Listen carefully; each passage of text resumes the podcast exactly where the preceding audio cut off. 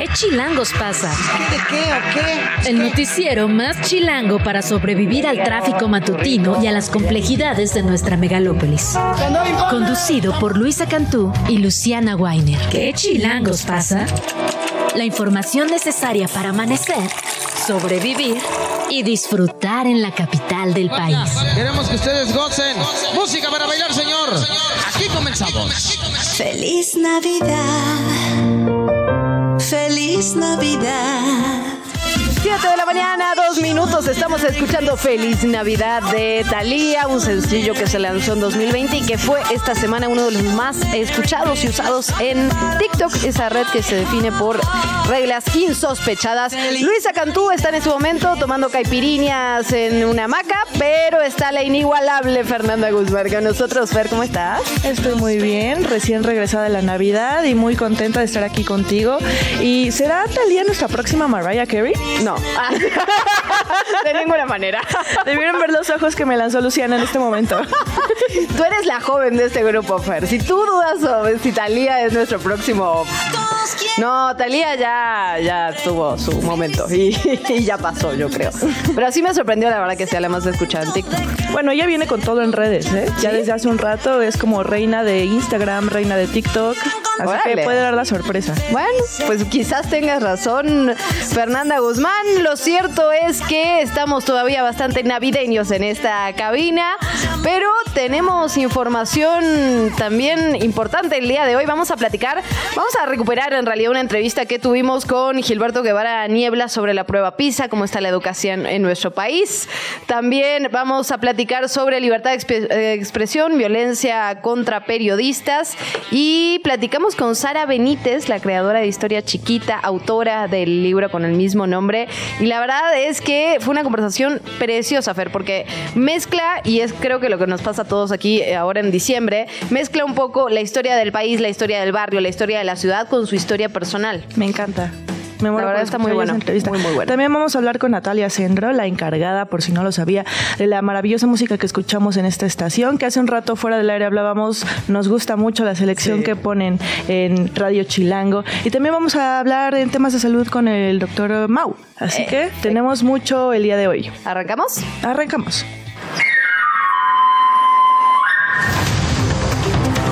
Hoy a las 7 en punto de la mañana inició formalmente Operación Mexicana de Aviación que estará a cargo del gobierno federal. Será operada por la Secretaría de la Defensa Nacional, por la Sedena. Un Boeing 737-800 despegará en unos minutitos nada más. Estábamos monitoreando, todavía no ha despegado, pero lo hará desde el aeropuerto Felipe Ángeles y se va a dirigir hacia el recién estrenado aeropuerto de Tulum. Y en la conferencia matutina, el presidente López Obrador, que debe estar por iniciar en unos minutos más, será transmitido este despegue, esta inauguración, esta ceremonia completamente en vivo. En otras noticias, murió Armando Guadiana. En las primeras horas de este martes eh, falleció este senador y empresario a los 77 años de edad.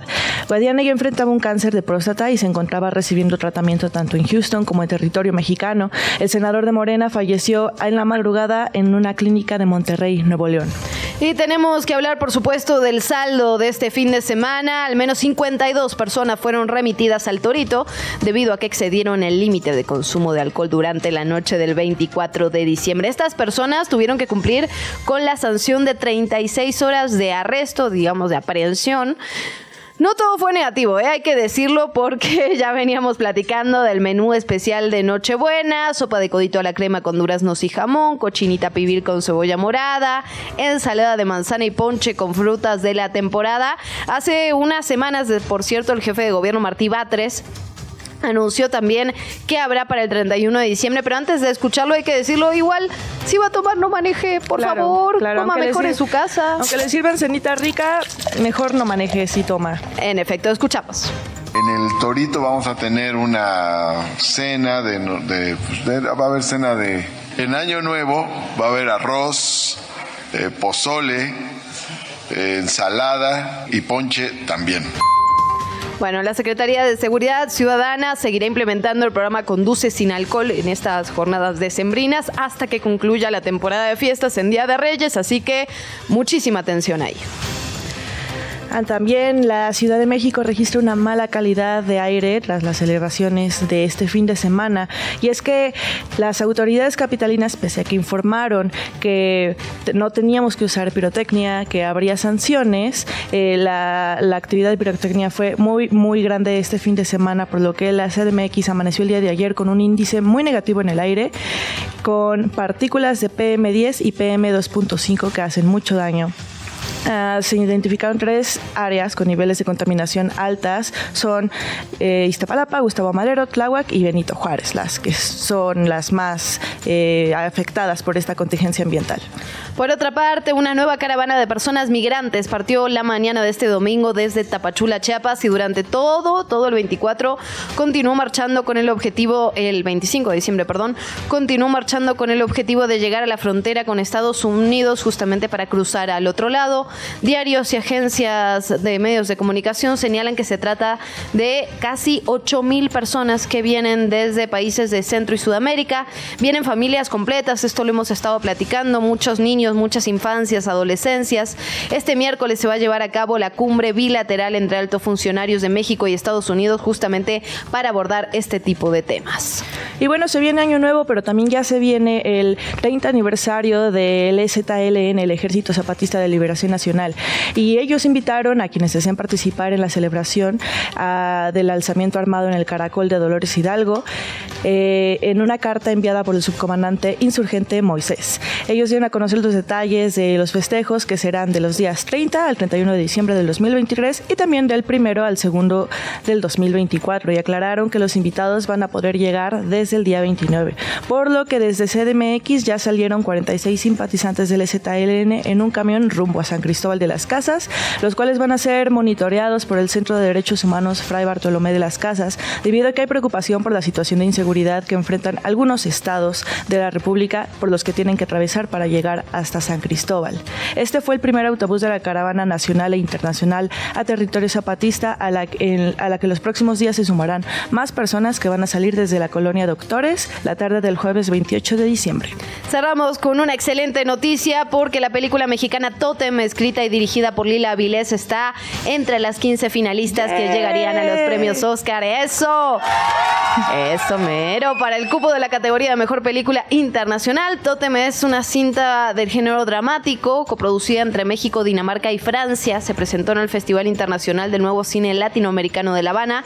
Y la sinopsis, digamos, oficial, habla de, de Sol, una niña de 7 años que pasa el día entre casa de su abuelo, ayudando a sus tías con los preparativos de una fiesta sorpresa. Son de estas películas que ocurren durante una jornada nada más, desde que inicia el día hasta que termina. Es de una delicadeza, de una de una síntesis narrativa maravillosa. Sí, ya la vi. Me encanta, yo quiero verla ya. Será Uy, de es mis top buenísima. planes esta semana.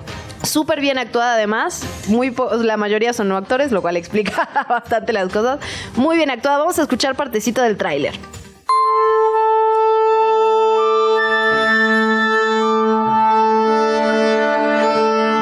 Con la doctora. Me dijo que salió súper mal la radiografía, ¿eh? No, ya, no, Uri, no. Papá no tiene un clavo, ya no tenemos nada. Yo estoy vendiendo todo, no tenemos dinero. Llevamos organizando esta fiesta porque tú quisiste hacerlo esta fiesta. Te invitamos a seguir la conversación en redes sociales. Nos encuentras en TikTok, Instagram y Facebook como arroba que chilangos pasa. Y en Twitter desde la cuenta de Chilango, arroba chilango.com. 7 de la mañana, 10 minutos, como ya se lo adelantábamos, vamos a escuchar entre- esta entrevista que recuperamos con Gilberto Guevara Niebla, académico, es funcionario y escritor, sobre la educación en nuestro país. La hicimos justo en el momento donde salieron los resultados de la prueba PISA, pero lo cierto es que la conversación fue mucho más amplia y es un poco como un, un análisis de todo lo que ha ocurrido este año en materia educativa. ¿Te parece si la escuchamos? Escuchemos. La entrevista. ¿Ya estás grabando? Estuvimos hablando ya de los resultados de la prueba PISA de la OCDE, ¿no? Y México ocupó el lugar 51 de 81 países evaluados en estas materias. Se bajó particularmente en matemáticas, en lectura y en ciencias, ¿no? Digamos, básicamente los pilares de la educación. No solo bajó México, bajó, un retroceso generalizado en varios países, pero México sí, sí tuvo un retroceso importante y hay una discusión al respecto, de si sirve la prueba, que si no sirve la prueba y qué se está haciendo o no se está haciendo para mejorar o para subsanar, digamos, este retroceso que se dio durante la pandemia. Platicamos de todo eso con el profesor, escritor y periodista Gilberto Guevara Niebla. Bienvenido, profesor, qué gusto saludarlo. ¿Qué tal? Muy buenos días para servirte. Gracias, Gilberto. Empezar por lo primero, literalmente. ¿Qué es la prueba PISA? Exactamente qué mide? ¿Por qué hay tanta controversia sobre si es una herramienta válida para México, profesor? Eh, bueno, lo que mide es eh, de aprendizaje, es decir, mide lo que el estudiante sabe en el momento en que se le aplica la prueba. Es es muy importante eh, observar que no está haciendo una medición en términos del plan de estudios, digamos, sino que más bien lo que PISA se plantea es eh, qué es lo que debe saber un joven eh, a los 15 años de edad, que es cuando se aplica la prueba, para la vida, es decir, para enfrentar las circunstancias de la vida social. Entonces, eh, en fin, una prueba extensa, pero es una herramienta valiosísima para que los países tomen nota del estado de sus sistemas educativos. No se puede descalificar como aparentemente lo hicieron la Secretaría de Educación Pública y el presidente de la República. No es posible descalificar PISA. Eh, se puede eh, eh, reaccionar de otras maneras relativizando los resultados, pero mm, o tomas nota de esos resultados o pasas eh, por ignorante. Profesor, ¿usted considera que se están haciendo, tomando acciones, digamos, para subsanar este retroceso que evidentemente fue generalizado en la pandemia, no fue solo en México? Sí, sí, hay que relativizar, sí, porque como tú dices, hubo una declinación general en los puntajes, ¿verdad? Pero mm, en el caso de México, como tú sabes o como se sabe públicamente, eh, estamos eh, viviendo una declinación de nuestra educación básica eh, desde hace muchos años, producto tal vez de la expansión, del crecimiento enorme y acelerado que tuvo el sistema a fines del siglo pasado.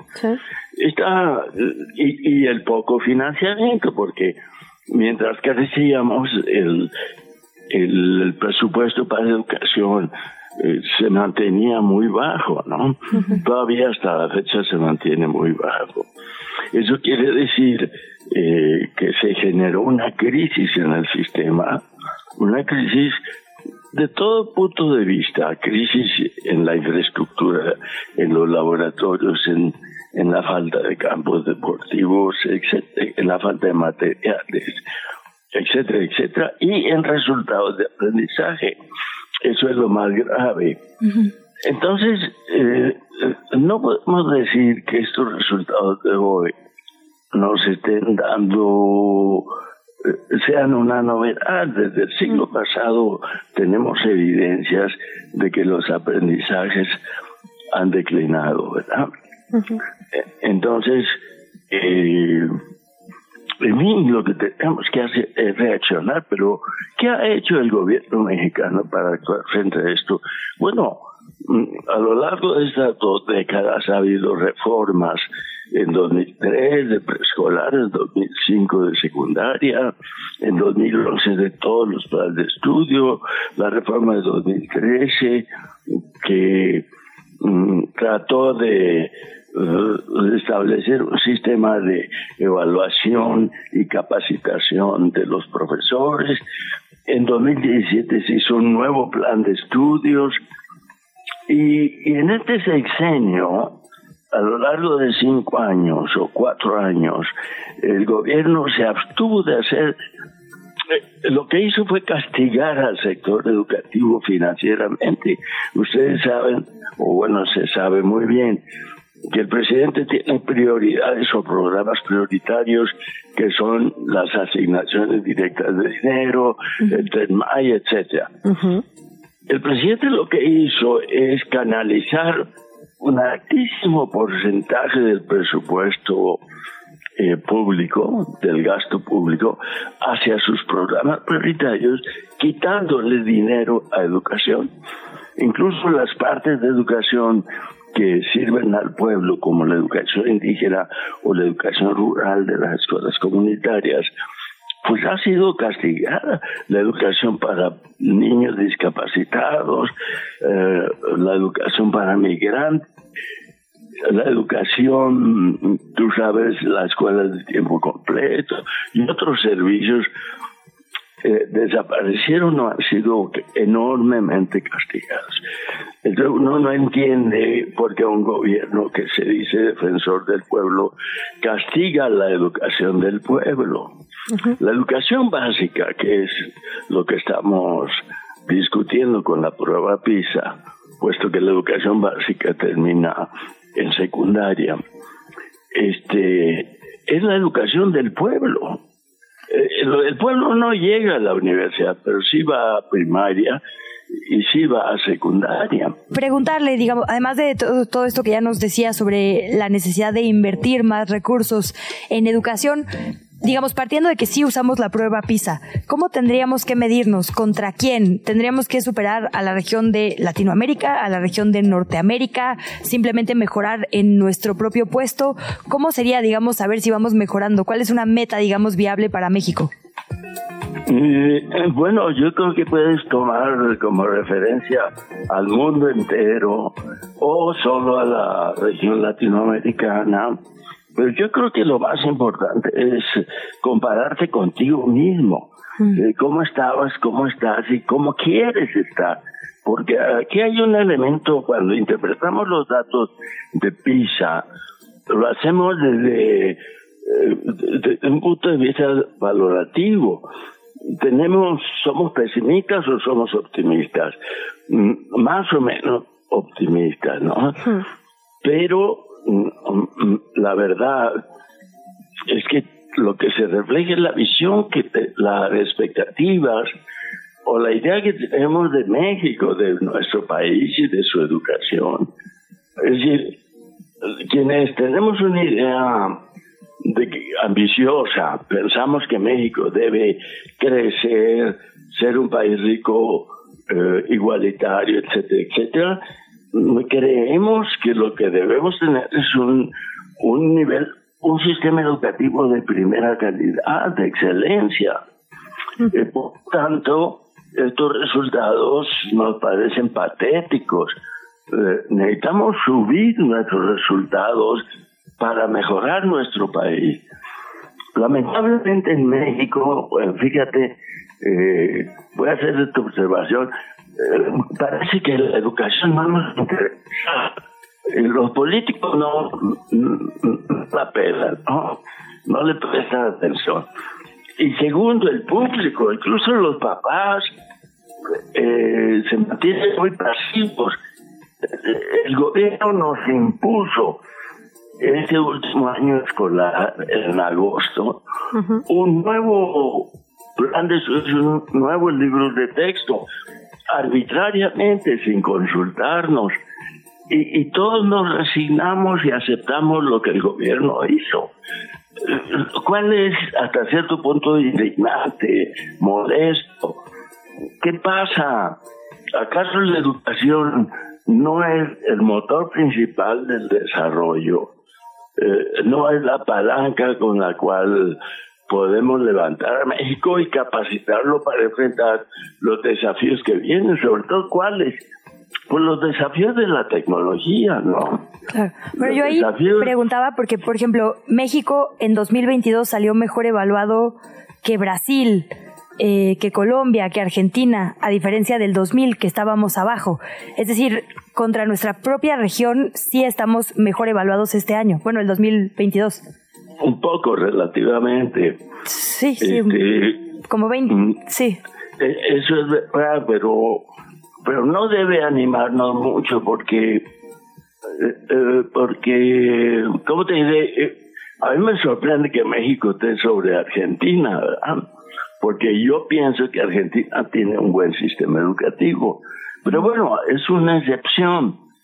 Es difícil en abstracto compararnos con, con otros países, incluso con América Latina. Tenemos uh, hacer es tomar los datos duros de Pizarro y hacer planes para mejorar. Pero aquí en vez de hacer planes para mejorar, hacemos planes para empeorar. Estos nuevos libros de texto que pusimos en primaria y en secundaria son una basura. Y son libros que imponen una de enseñanza para el cual los profesores fueron capacitados. Claro. y son además un método de enseñanza de proyectos, se dice, pero que son actividades eh, triviales, irrelevantes, que no desarrollan eh, la parte intelectual de los niños, que tal vez los niños se entretengan y se diviertan con los proyectos, el método de proyectos, pero el aprendizaje, el, el intelecto, no crece con este método. Eh, por tanto, ah, tendríamos que revisar nuestra educación. Y, una oportunidad de oro se va a presentar eh, con el cambio presidencial. Te invitamos a seguir la conversación en redes sociales. Nos encuentras en TikTok, Instagram y Facebook como arroba que chilangos pasa. Y en Twitter desde la cuenta de Chilango, arroba chilango.com. Así la conversación que tuvimos con Gilberto Guevara Niebla, una visión, la verdad, sobre la educación en nuestro país, sobre los retos que todavía presentamos y todo lo que nos dejó, lamentablemente, la pandemia, este rezago que hay que decirlo, no es solo de México, es por supuesto de todo el mundo, pero que tenemos que atender y ahí está la duda, ¿se está atendiendo o no? Esa es parte de la discusión, Fer querida. Y es una discusión que va a seguir todo el siguiente 2024, así que qué bueno poder retomar esto temas ahorita. En efecto, hoy tenemos más chilango. Tenemos acá los que están en nuestra transmisión en vivo. Les mostramos la portada de la Pantera Rosa con motivo del 60 aniversario de este personaje. Pero lo que me interesó es algo que también hemos estado platicando en este espacio, Fer, los puntos de conexión Wi-Fi en la Ciudad de México. La verdad es que son más de 34 mil puntos y es parte del trabajo que está haciendo la agencia digital que, y esto es una opinión personal, pero ha sido un trabajo muy, muy interesante, la verdad, con muchos retos, con muchos desafíos. Y no sé si recuerdas, pero nos comentaba Eduardo Clark en, este, en estos micrófonos que podría llegar a lo federal. Exacto. Sí, es una apuesta muy, muy ambiciosa. Sí. no sé tú, pero en la cotidianidad, la verdad es que me han salvado de uno que otro aprieto, de quedarme sin datos, de quedarme incomunicada, estos puntos han sido bastante útiles. Absolutamente, me acuerdo muy particularmente durante la pandemia, ya que hablábamos del tema del tema de educación, ver a madres, a padres, a estudiantes justamente en los parques de esta capital tratando de eh, agarrar los puntos wifi para hacer la tarea, para conectarse a las clases. Entonces, bueno, parte de la información, recuerde que Más Chilango está en todos lados gratuitamente, la puede encontrar en su semáforo preferido. Así que, eh, bueno, ahí la recomendación. La entrevista. ¿Ya estás grabando? 7 de la mañana, 30 minutos. Vamos a recuperar una conversación que tuvimos con Sara Mendiola, directora ejecutiva de Propuesta Cívica, justamente sobre el tema libertad de expresión y violencia en contra de periodistas. Ellos lanzan una campaña muy interesante, eh, Historias que sobreviven, donde se recuperan los temas que estaban investigando los periodistas que fueron asesinados en nuestro país. Solo por dar algunas cifras rapidísimo, pero sabemos que en este 2023 al menos ocho periodistas fueron asesinados, uno fue desaparecido y la impunidad no solo en estos casos, pero digamos también en estos casos, es de arriba del 95%. Lo platicamos con Sara Mendiola. ¿Te parece si ya escuchamos? Escuchamos a Sara. Buenos días, Luisa, Luciana, qué gusto. Muchas gracias a ustedes por el espacio. Muchísimas gracias, Sara. Pues preguntarle justamente sobre estos tres cortometrajes que narran las investigaciones que estaban realizando los periodistas al momento de su asesinato. ¿Qué han encontrado? ¿Qué han encontrado como características en común? Porque lo que, lo que ocurre cuando vemos la violencia contra comunicadores, contra comunicadoras, es que empezamos a descubrir esos pequeños hilos que unen ciertos temas, ciertos lugares en lo que ocurre. ¿Qué, han encontrado en, esta, en este trabajo que están realizando y en esta campaña? Bien, esta campaña que lanzamos la semana pasada la nombramos Historias que sobreviven. Son tres cortometrajes y precisamente, como bien mencionan, narran el último momento de vida que tuvieron estas personas periodistas antes de ser asesinadas y también narran la historia que estaban contando que fueron motivo de, de la orden de su crimen.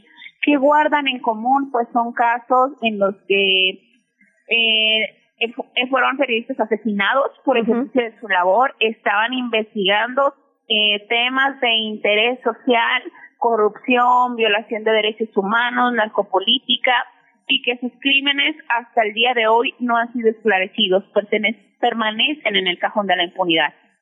Justamente hay tres cortometrajes que ya puede consultar la ciudadanía. ¿Qué casos son? Eh, ¿Podemos hablar de eh, uno por uno? Sí, claro que sí. El primero de ellos es el caso de Regina. Regina Martínez, a este cortometraje lo hemos eh, llamado La Chaparrita, que es como conocía el gremio periodístico de cariño a Regina. Regina, una periodista de Veracruz, asesinada en el año 2012 ella es asesinada en el interior de su domicilio, en, en esta área más segura, ¿no? Más privada de la vida de una persona, pues ella fue asesinada en su casa de una manera, este, muy brutal por estar investigando. La última investigación que Regina estaba realizando eh, versaba sobre temas de fosas clandestinas en el estado de Veracruz que ella va encontrando y empieza a indagar sobre la posible eh, colusión del gobierno con el crimen organizado para permitir estos crímenes. El segundo caso, el segundo cortometraje es el del periodista Gustavo Sánchez Cabrera. Él fue asesinado en el estado de Oaxaca en 2021, de igual manera por estar investigando temas de corrupción de autoridades locales y bueno, Gustavo es asesinado en presencia de su hijo menor de edad. Y la tercera historia es la historia del periodista Miguel Ángel López Velasco o Milo Vela, como le conocían, también del estado de Veracruz, asesinado en 2011. Y también ese otro homicidio brutal, doloroso para, para el gremio periodístico. Milo es asesinado junto con su esposa y su hijo y rompen en su domicilio en la noche y eh, la familia entera es asesinada. Son casos que eh, permanecen en la impunidad, casos en los que no fue visibilizado que ellos fueron agredidos por estar haciendo periodismo, por estar investigando temas que incomodaron y que optaron por el cobarde silenciamiento. Y además, directora, hay dos grandes temas cuando hablamos de violencia en contra de periodistas. El primero tiene que ver con la impunidad, ¿no? que obviamente se replica también en otros delitos en nuestro país, en la mayoría de ellos, por cierto, una, una impunidad que supera el 90%. Pero por otro lado está este gran mito que a los periodistas los asesina el crimen organizado y lo cierto es que por incluso la Secretaría de Gobernación dice que normalmente la mayor cantidad de violencia en contra del periodismo viene por parte de servidores. Sí, es correcto. Eh, la, eh, la propia Secretaría de Gobernación, como bien lo mencionan, ha este, declarado que de su de sus conteos que ellos tienen, de las evaluaciones que ellos tienen, los principales agresores en México de periodistas, pues son funcionarios públicos. Una cuestión muy perversa porque las propias autoridades que están obligadas y encargadas de la protección y salvaguarda de las personas, pues son las propias autoridades las que están agrediendo a periodistas, las que están ordenando sus agresiones. En la gran mayoría de estos crímenes vemos también cómo eh, las autoridades fueron quienes ordenaron los crímenes y quien ejecutó fueron grupos delincuenciales. Esto también habla de un matrimonio invisible que hay entre autoridades y grupos criminales. Preguntarte, Sara, ¿Qué podemos hacer, digamos, desde la ciudadanía? ¿Cómo nos sumamos a proteger al gremio periodístico que al final es quien nos da nuestra información, ¿no? Este hashtag tiene una campaña a la que nos podamos sumar. ¿Qué puntos clave crees que tenemos que poner en el imaginario colectivo? Algo que esta campaña eh, pone de relieve es la memoria que, debemos de guardar como sociedad a periodistas que han sido asesinados y desaparecidos. Recordarle también a la ciudadanía que, que tristemente México es el primer país a nivel mundial con más periodistas asesinados y desaparecidos y que se pueden sumar desde su trinchera siguiendo esta campaña historias que sobreviven y también en los foros en los que tengan espacios preguntarles a todas aquellas personas que están postulando una candidatura para elegir un puesto de elección popular ¿Qué harán estas personas, estas candidatas, estos candidatos si llegan al poder? ¿Qué harán para revertir esta situación? ¿Qué harán para que México no sea el país más violento contra periodistas? Qué importante esto que dice Sara, preguntarles directamente a precandidatos y precandidatas qué van a hacer con este tema en particular, porque al final la discusión cuando hablemos de violencia en contra de la prensa, en contra de periodistas, hay una pregunta, digamos, que se plantea y me parece muy válida, que es cuando están asesinando a todo tipo de personas en esta sociedad, ¿no? No solo a periodistas, ¿por qué centrarnos en los comunicadores? Y aquí hay una explicación que creo que vale la pena dar y es que cuando asesinan a un periodista, a una comunicadora, a un comunicador, en realidad lo que están haciendo es coartar el derecho de la población entera a la información porque no están asesinando a esa persona en la individualidad, lo hacen en relación a su trabajo, lo hacen por lo que están contando, por lo que están dejando de callar y por las acciones que esto puede tener en la sociedad en su conjunto, que se harten y que pidan un alto. Por lo tanto, este asesinato en particular afecta a todos y a todas de manera diferente, tiene una dimensión distinta.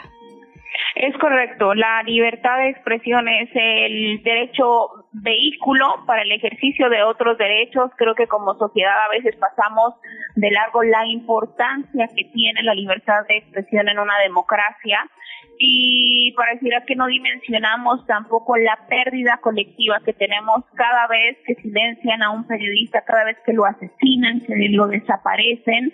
Y creo que frente a eso hay que hacer un alto, hay que posicionarnos como sociedad porque, como lo has dicho, están afectando también nuestro derecho a estar informados. La ciudadanía alimenta su imaginario social y su conocimiento y su debate político precisamente de lo que nos dan los periodistas, los medios de comunicación y estas personas periodistas que han sido asesinadas porque no han querido silenciarse. Como lo decía Miroslava Briz, otra periodista mm. asesinada en México, el silencio es complicidad y alguien tiene que decir la verdad. Estas historias que sobreviven son historias de periodistas que decidieron optar por su ética, por su valentía, por contar historias y que lamentablemente fueron silenciados por alguien que les molestó las historias que ellos estaban revelando a la sociedad. La mañanera. Quieren prohibirla, imagínense. Bueno, desde estos, en estos momentos, desde la conferencia matutina, el general Gerardo Vega informó que Mexicana de Aviación saldrá del Aeropuerto Internacional Felipe Ángeles hacia 14 destinos nacionales y que pronto se agregarán cuatro ciudades más. Esta aerolínea, que previamente fue suspendida de sus operaciones en 2010, ahora realizará toda su operación desde precisamente este aeropuerto. Tendrá precios accesibles para la población, esa es una como de sus banderas políticas, y en este momento se está enlazando al aeropuerto internacional mientras esperan el despegue inaugural del general.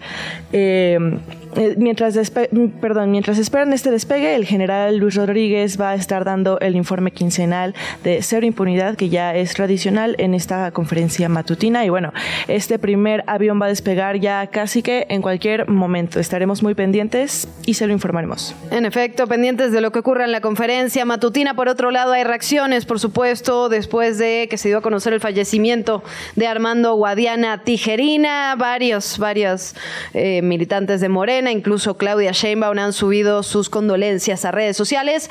Dicho esto, nos vamos con más información. La entrevista.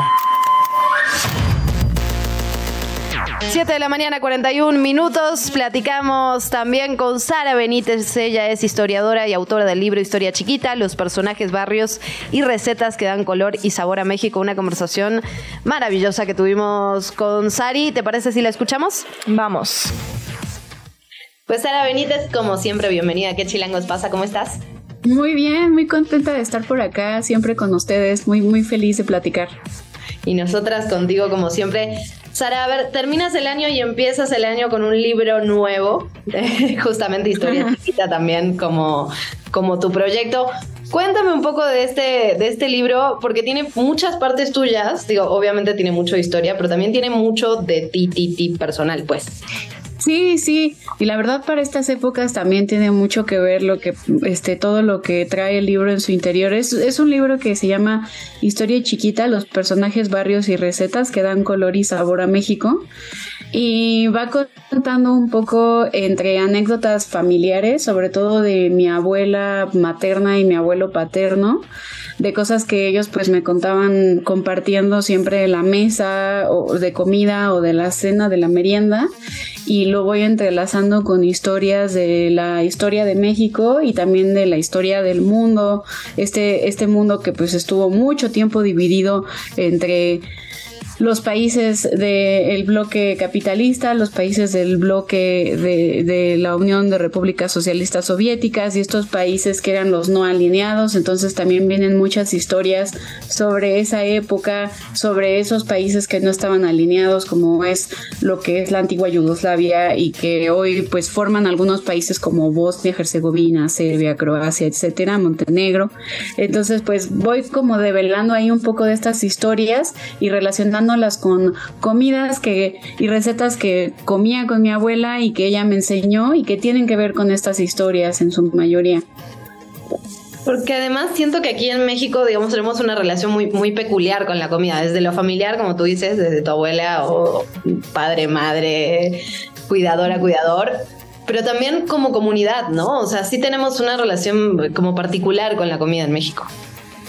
Sí, pues sí, al final eh, lo que platicábamos la otra vez que también estuve aquí con ustedes acerca de la comida como patrimonio cultural este mundial, sobre todo la comida de México, pues sí, la verdad es que la comida no, no, no es solamente comer, es lo que pues ahora en redes sociales se habla mucho, muchos médicos, nutriólogos también lo hablan, este que la comida no solamente tiene que ver con la parte de nutrirnos en lo orgánico, sino también tiene que ver con una, una forma de nutrirnos cultural y socialmente como comunidades, ¿no? Y en México específicamente, la comida es un símbolo pues de identidad para muchos de nosotros, ¿no? Entonces, y poco a poco también hemos ido adoptando nuevos platillos que se han ido transformando en parte de las ciudades que forman todo este país y la ciudad en específico, ¿no? Eh, por ejemplo, el otro día estaba en una reunión y alguien decía, no, hombre, es que los tacos al pastor son deliciosos, no sé qué. Y decíamos, sí, bueno, pero los tacos al pastor vienen de esta impronta de migrantes que provenían del Imperio Otomano y que llegaron aquí nos heredaron esta forma de cocinar la carne en estos trompos de, de carne, ¿no? Y ya, bueno, cada quien fue ideando nuevas formas de cocinarla con carbón, como en el, en, eh, con al, al, calor de las brasas y en algunos restaurantes ese tipo de pastores este, en específico y otros tienen tacos árabes, ¿no? Entonces poco a poco la comida pues sí es, es parte de una comunidad cultural muy importante en nuestro país. Y en ese sentido, justamente cuando llegamos a fin de año y vienen todas estas fiestas familiares, digamos, hay muchos de esos platillos digamos, muy antiguos por un lado, heredados, ¿no? Por otro, y también algunos que se van sumando y que tienen además una historia, y es parte también de lo que cuentas en tu libro. Sí, claro, eh, sí, pues dentro del libro eh, se, se, van develando muchas recetas, pero en específico, pues en estas épocas hay un capítulo en específico que es el capítulo que se llama Ámsterdam o Venecia del Nuevo Mundo, que así lo quise nombrar porque estoy hablando de la Ciudad de México y estoy hablando de esta Ciudad de México que pues ya nosotros no, no alcanzamos a vislumbrar, pero que estaba llena de canales y de cuerpos de agua que hacían que toda la ciudad se pudiera comunicar, ¿no? Entonces estos ríos pues fueron sumamente aprovechados a finales del siglo XIX, principios del XX para poder generar electricidad, poder producir papel, etcétera, ¿no? Entonces, pues muchas fuera de la ciudad hubieron construcciones de acueductos, etcétera, pero en específico en este capítulo del libro de lo que platico es acerca de un producto que va a ser muy eh, particular en la Ciudad de México, que es el aprovechamiento de el aguautle. El aguautle es un tipo de, em, a muchos le llaman como caviar mexicano, es eh, la chinche de agua, que también es conocida como axayacatl, y usualmente se sacaba del lago de Texcoco y se comía muy fresquecito en el desayuno, casi siempre en tortas de huevo, que esto pues ya como que se empieza a acercar a algo muy navideño que tiene que ver pues con las tortas de romeritos, que es lo que usualmente consumimos en temporadas o celebraciones que tienen que ver con lo religioso, porque hay gente que piensa que los romeritos solo se consumen en Navidad, pero hay gente que consume romeritos también en Semana Santa, entonces tiene que ver con la época de la cuaresma, ¿no? Entonces las tortas de romeritos no se hacen con aguautle, que es este, este, este caviar mexicano del que estaba platicando. Ya las hacemos con camarón seco, eh, pero las tortas de aguautle se acompañaban con salsa de mole rojo o salsa de chile pasilla y se pueden guisar de otras diferentes formas y es un producto sumamente nutritivo y este obviamente Basados en esto es que los españoles y esta impronta novohispana creó el platillo que hoy conocemos como los romeritos, en donde pues ya después le, agregaron los nopales y el camarón seco, el polvo del camarón, pero el polvo del camarón tiene esta influencia del el polvo del aguautle. Y hay que tomar en cuenta que el romerito se llama así porque se parece a la hierba del romero, que ahora pues creo que ha sido, se ha puesto de moda usarla no solamente en guisos, sino también en cócteles y cosas así como claro. de alcohol. Muy rico, ¿no? El romerito no es lo mismo que la hierba de romero, se parece, y por eso se llama así, pero en realidad es un brote de quelite. Hay muchos tipos de quelites, ¿no? Tenemos las verdolagas, la hoja santa, el chipilín, la mafafa, el papa, lo que es muy común comerlo y olerlo en los puestos de tacos en la calle.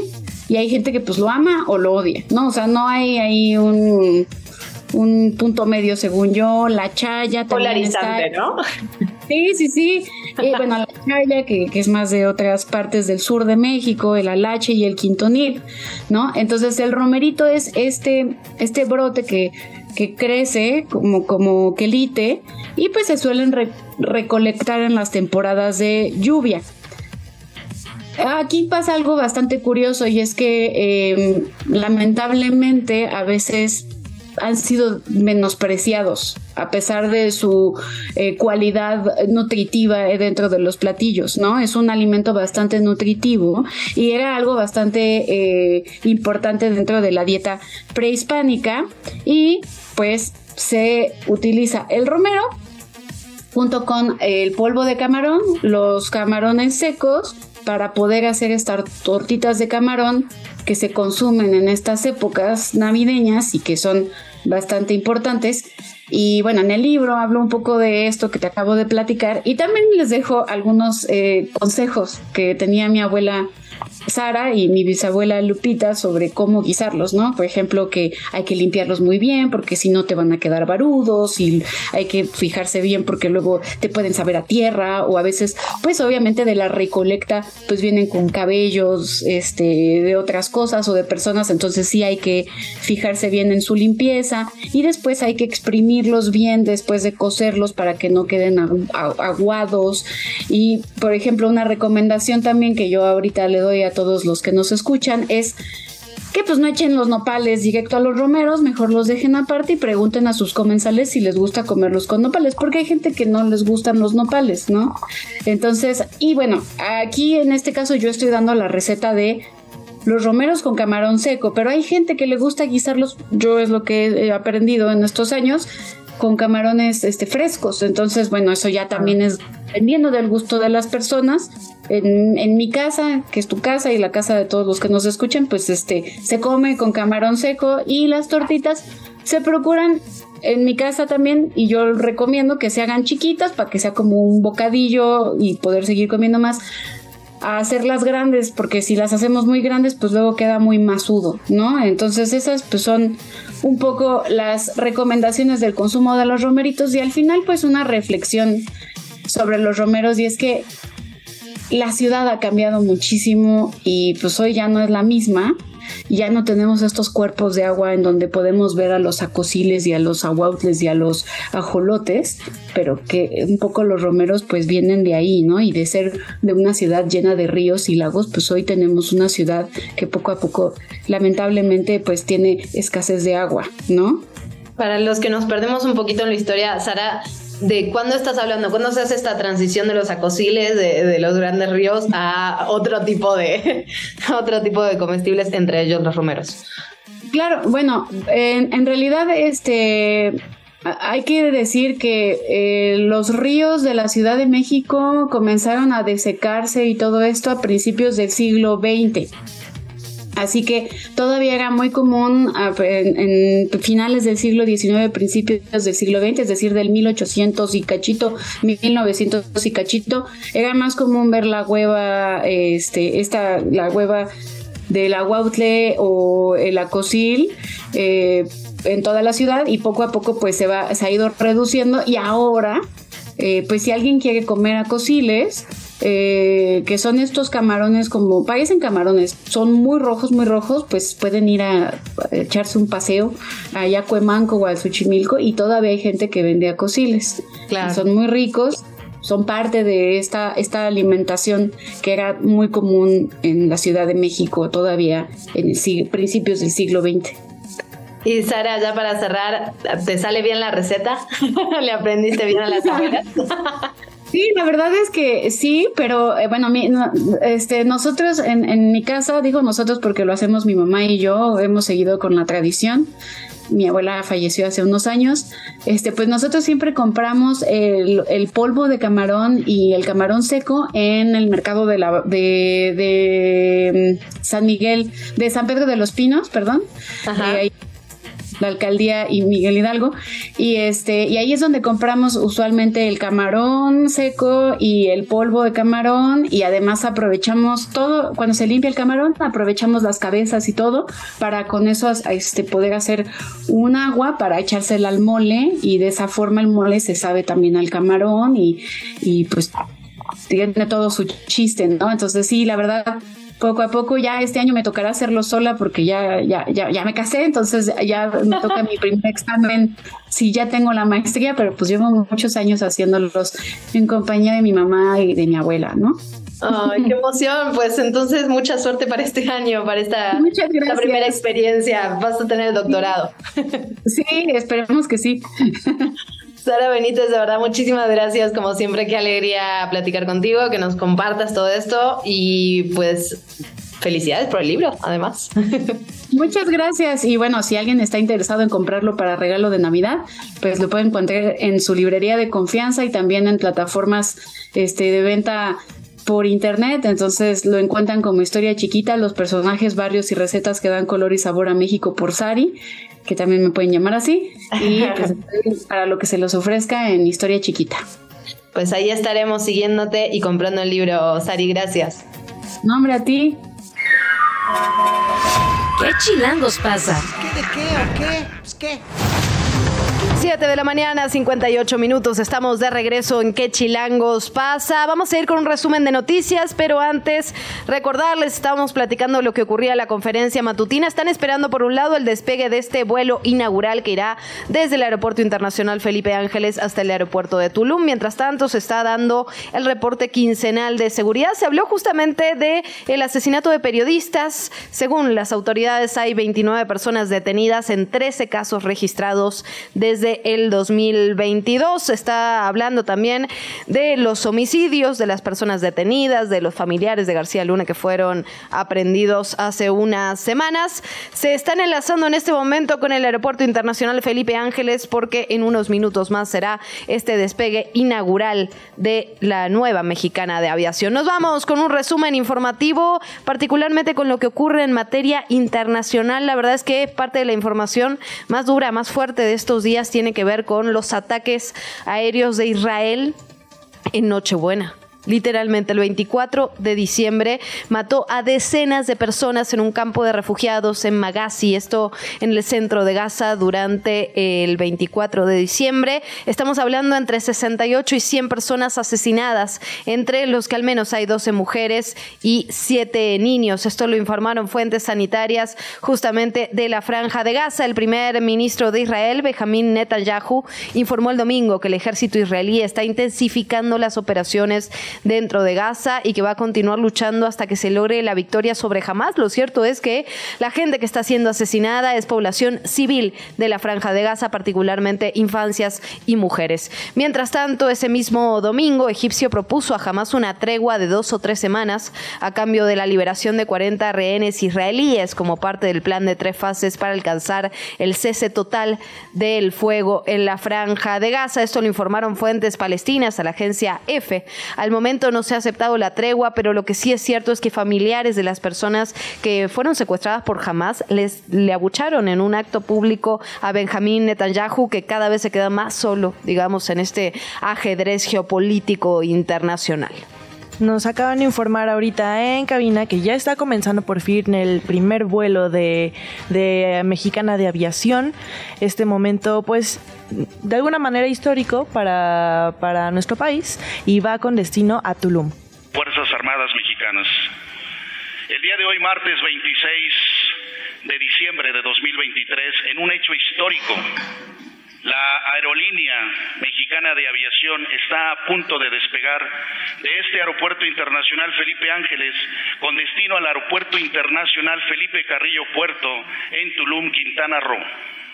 La operación de este vuelo en estos dos aeropuertos civiles recientemente inaugurados, así como el resto de los proyectos de nación que tiene en progreso y concluidos, son y serán el gran legado de su administración y harán eco en la eternidad. CENEAM, seguridad y eficacia en la prestación de los servicios de diseño de rutas, ingeniería especializada aeronáutica, información, meteorología y control de tránsito aéreo, al servicio de la aviación. Mexicana 1788, ¿está listo para despegar? Estamos listos, Mexicana 1788. Mexicana 1788, pista 04 central, viento calma. Autorizado a despegar en el aire, notifique salidas México en 120 decimal 5. Buen vuelo y éxito. 1788, pista 4 central, autorizados al despegue. Para nosotros es un honor trabajar con ustedes. Mexicana siempre será la primera. 120 decimal 5, muy buena. Estuvimos escuchando en estos momentos al ingeniero de la torre de control desde el Aeropuerto Internacional Felipe Ángeles. Está ya sobre la pista despegando el avión en estos momentos y bueno, este será el primero de muchos vuelos que esta aerolínea eh, va a tener. Estamos checando hace unos momentos los vuelos, están desde 500, 400 pesos hasta... Fernanda ya, ya compró siete. Yo ya estoy planeando mis siguientes vacaciones. Así que ya está tomando vuelo este primer avión despegado de de esta nueva aerolínea, nueva entre comillas. Exacto, esta reoperación que se abre de Mexicana de Aviación, justamente es, simbólico, ¿no? Lo que está ocurriendo porque sale del Aeropuerto Internacional Felipe Ángeles, uno de los proyectos, digamos, más importantes del gobierno federal, y llega al aeropuerto de Tulum, otro proyecto del gobierno federal recientemente inaugurado. Bueno, ya, ya despegó este avión. Seguimos con la información, ¿te parece? Porque, por cierto, hay información internacional. Hablábamos ya de lo que ocurre en la franja de Gaza, pero también en Rusia. Así es, y bueno, el líder opositor ruso Alexei Navalny fue localizado por fin, y es que llevaba tres semanas desde que sus allegados habían perdido contacto con él, también sus abogados, así que esto incendió las alarmas de dónde pudo haber sido trasladado. Él se localizaba encarcelado en Rusia y por fin ya fue localizado, encarcelado también, pero en una colonia penal cercana al Círculo Ártico. Él ha sido el más vocal crítico del presidente Vladimir Putin y está cumpliendo una sentencia de 19 años de cárcel por acusaciones de extremismo. Había estado preso en la región de Vladimir, del centro de Rusia, a unos 230 kilómetros del este de Moscú, pero sus abogados, como les comentábamos, dicen que llevaban desde el 6 de diciembre sin poder entablar contacto con él. Sus partidarios sospechan que, eh, fue aislado eh, intencionalmente después de que Putin anunció sus planes para reelegirse de nuevo en los comicios que vienen en marzo en ese país. En efecto, recordemos que Navalny, eh, digamos, había varias, varias exigencias por parte de los opositores al régimen de Vladimir Putin porque estaba desaparecido. Finalmente se encuentra detenido en una de estas cárceles, siempre con aislado, ¿no? Que es lo que ha ocurrido desde que fue detenido. Nos vamos con otros temas, volvemos a nuestro país porque este fin de semana, el, viernes particularmente, se registró una explosión por acumulación de gas en la colonia del Valle, donde una mujer perdió la vida y otras seis personas resultaron heridas. La verdad es que fue una explosión eh, presuntamente por acumulación de gas LP brutal, brutal. De estos dos duplex que compartían terreno, uno de ellos se derrumbó completamente, el otro tiene pérdida total. Y los relatos de vecinos y vecinas indican que la víctima mortal, esta mujer, estaba celebrando justamente su cumpleaños número 65 cuando ocurrió la tragedia. Ella volvió para avisar a los vecinos que había olor a gas y ahí es cuando se da la explosión. Ocurrió en la calle Providencia 1017 y hay que decirlo, ¿eh? efectos que se extendieron a San Borja, González de Cosío y que hay daños en 80 edificaciones, 80 viviendas aledañas. La mañana siguiente, el sábado 23 de diciembre, los equipos de la Secretaría de Obras y Servicios trabajaron retirando escombros y restos de vidrio que se esparcieron por la violenta explosión. Las autoridades están investigando las causas que hay todavía detrás de esta explosión para esclarecer los hechos. Y los vecinos, fíjate que nos platicaban, Fer, eh, ayer justamente que no han tenido, hay algunos vecinos de los edificios eh, que están al lado de esta vivienda que no han regresado a sus casas porque la verdad es que mm. tienen miedo. Y las autoridades todavía no les han dado una respuesta de definitiva. Así que ahí el llamado para las autoridades a que hagan su trabajo, a que le den certeza a vecinos y vecinas, porque sí fue una explosión con muchísimas consecuencias. Y ya hablábamos en estos micrófonos sobre la importancia de estar checando la calidad de nuestros tanques de gas. Es muy importante porque esto es mucho más común de lo que queremos pensar. Eh, de, en otras noticias se activan las alertas amarillas, a pesar de que ayer tuvimos un día bastante soleado y caluroso, se activó la alerta amarilla por bajas temperaturas durante esta mañana en las alcaldías Álvaro Obregón, Coajimalpa, Magdalena Contreras, Milpa Alta, Tlalpan y Xochimilco. Entre las 4 y las 8 de la mañana se van a pronosticar temperaturas de 4 a 8 grados centígrados y se recomienda, pues ya saben, usar su crema hidratante para la piel, ingerir con eh, suficiente agua, consumir frutas y verduras ricas en vitaminas, porque también se viene la temporada de enfermedades. La salud en tus manos. Con el doctor Mauricio Rodríguez de la UNAM. Son las 8 de la mañana con 7 minutos. Hacemos un cierre de año con el doctor Mauricio Rodríguez de la UNAM, justamente para revisar cuáles fueron los mayores retos durante este año, qué nos queda para el año que viene. Retos y desafíos lo platicamos como siempre con el doctor Mau. Doctor Mau, pues estamos en la última semana del año y siempre vale la pena detenerse, voltear atrás y ver qué aprendimos y qué no aprendimos en estos 360 y tantos días. Cuéntanos tú, ¿cuál es tu mirada de cierre de 2023? Pues, bueno, ciertamente vamos cerrando el año. Muchísimas gracias por por hacerme parte de esta etapa de este proyecto, este que va, pues va con viento en popa, padrísimo. Em, creo que el año eh, fue un año muy raro, fue ya un año en el que salimos de la pandemia en términos de salud. Eh, vimos lo último de la pandemia, lo, estuvimos anunciando desde finales de, bueno, desde todo el 22 estuvimos diciendo ahí viene el final eh, y, estábamos tratando de ver cómo iba a ser la salida. Pero en mayo de 2023 fue la declaración del final de la emergencia, ¿no? Y, pues ahí ya se transformó por completo el, el enfoque de la salud dejamos de estar viendo tanto el COVID así tan de cerca. Eh, empezamos a ver otras cosas, empezamos a ver eh, ya desde el año pasado habíamos visto influenza, ¿no? Pero empezamos a ver ya otros comportamientos.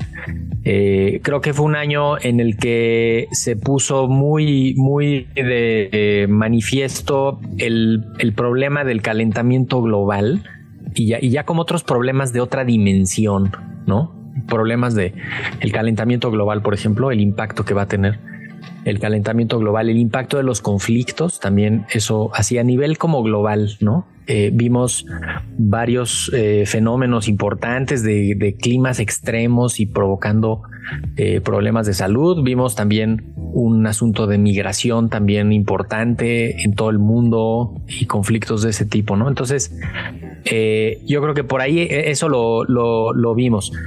En México en particular, pues vimos eh, el quinto año de este gobierno que no termina de aterrizar lo de salud, que está dando este como bandadas de para un lado para otro, no termina de consolidarse nada concreto, está tratando de implementarse lo de el IMSS bienestar. Este eh, no resultó lo del INSABI, la pandemia les puso unas condiciones absolutamente adversas.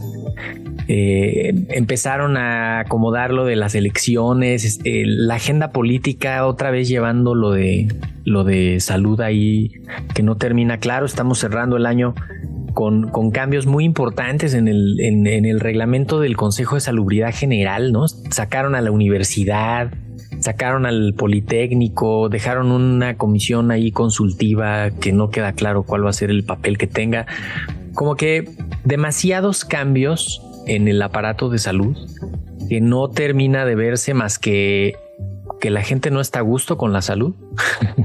no, este, la gente recurre a los servicios privados de salud, la gente gasta más en salud, eh, aumentó el número de consultorios privados en, lo que va del sexenio, este, y, y pues no, no se ve que se vaya a modificar, ¿no? Y el año que viene, ya lo platicaremos en su momento sobre perspectivas, pero el año que viene eh, vienen también pues, un año electoral, ¿no? Marcado por eso. Entonces, yo creo que esos son algunos de los elementos que, tenemos. Nada más cerrar reflexionando en lo de Otis en Acapulco, que, que pegó y que pues ya estamos viendo estragos de salud ahí, o sea, un incremento en la transmisión de dengue, que para qué te cuento, ¿no? Está tremendo. Eh, infecciones respiratorias, infecciones gastrointestinales, eh, todo eso, pues que también es parte de, de, esto que decía de impacto del cambio climático. Entonces, pues más o menos estamos teniendo algunas de las perspectivas ahí sobre la marcha. Ustedes que vieron. Pues mira, digo, sin duda, ¿no? Todo esto que dices de mm, una pandemia que fue absolutamente complicada y dejó condiciones adversas. Digo yo, digo, si nos fuéramos más atrás, podemos evaluar justo toda la historia de nuestros sistemas de salud y, y, ponernos pesimistas.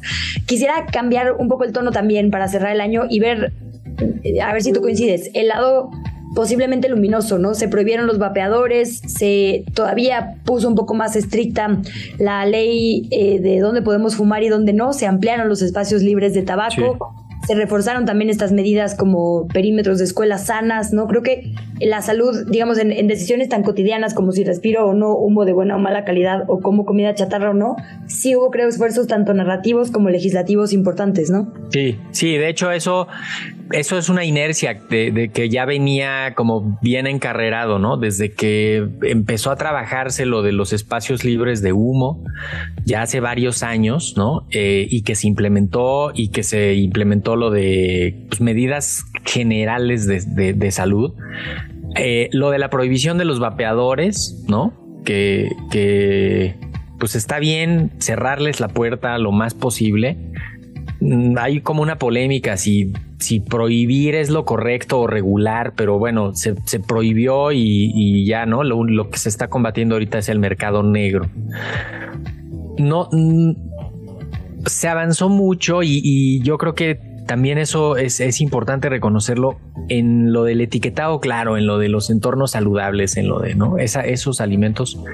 También este año como que ya lo vimos porque lo habíamos visto introducirse en el contexto de la pandemia, ¿no? Medio se nos perdió ahí, pero ahorita ya lo estamos viendo más, ya estamos viendo la fuerza de, de lo que puede venir ahí. Eso está muy bien, entornos saludables, ya falta ya nada más ejecutarlo de manera adecuada, ¿no? Y estar blindados a las triquiñuelas de la industria que va a buscar por dónde meterse. Ya lo estamos viendo, pero hay que, hay que hacerlo. Em, Sí, son, son medidas que los entornos se dio como el siguiente paso de lo del cigarro, de prohibir la, exhibición. Este año, no sé si se acuerdan, pero eh, también fue el año en el que se dijo, a ver, ya la siguiente etapa es prohibir la exhibición, ya no pueden estar a la vista de sus productos, ¿no? sí, eh, hubo de ahí los amparos de las tiendas de otros. Sí, pero que, pero que sí son, esas sí son medidas que me atrevo a decir que nadie nadie se había atrevido a hacer. O sea, cuando escuchaba una, una entrevista hace unos días eh, a los del poder del consumidor, ¿no? Y, contaban cómo cuando pusieron horario para los anuncios de la comida chatarra, por decirlo rápido, eh, la, desde la Secretaría de Gobernación regularon el horario y dijeron, no, no, no, a ver, espérense, desde las 4 de la tarde vamos a decir que es ya horario para los adolescentes y ahí ya se puede anunciar comida chatarra. Este, porque todos los profesionales especialistas estaban diciendo que antes de las 8 de la noche no se anunciara comida chatarra en las televisiones.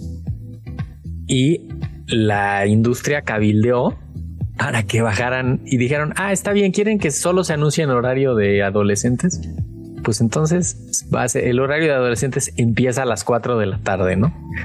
Para poder poner anuncios de comida chatarra en la tele. O sea, ese tipo de cosas que se hicieron justamente antes, ¿no? Nunca les habían puesto así un hasta aquí a la, industria de, a la tabacalera, a la industria de los refrescos, a la industria de la comida así, ¿no? Entonces yo creo que eso, eso está muy bien vamos a ver frutos de eso en algunos años, ¿no? Este, y, seguimos padeciendo el impacto de esa mala alimentación acumulada de muchos años.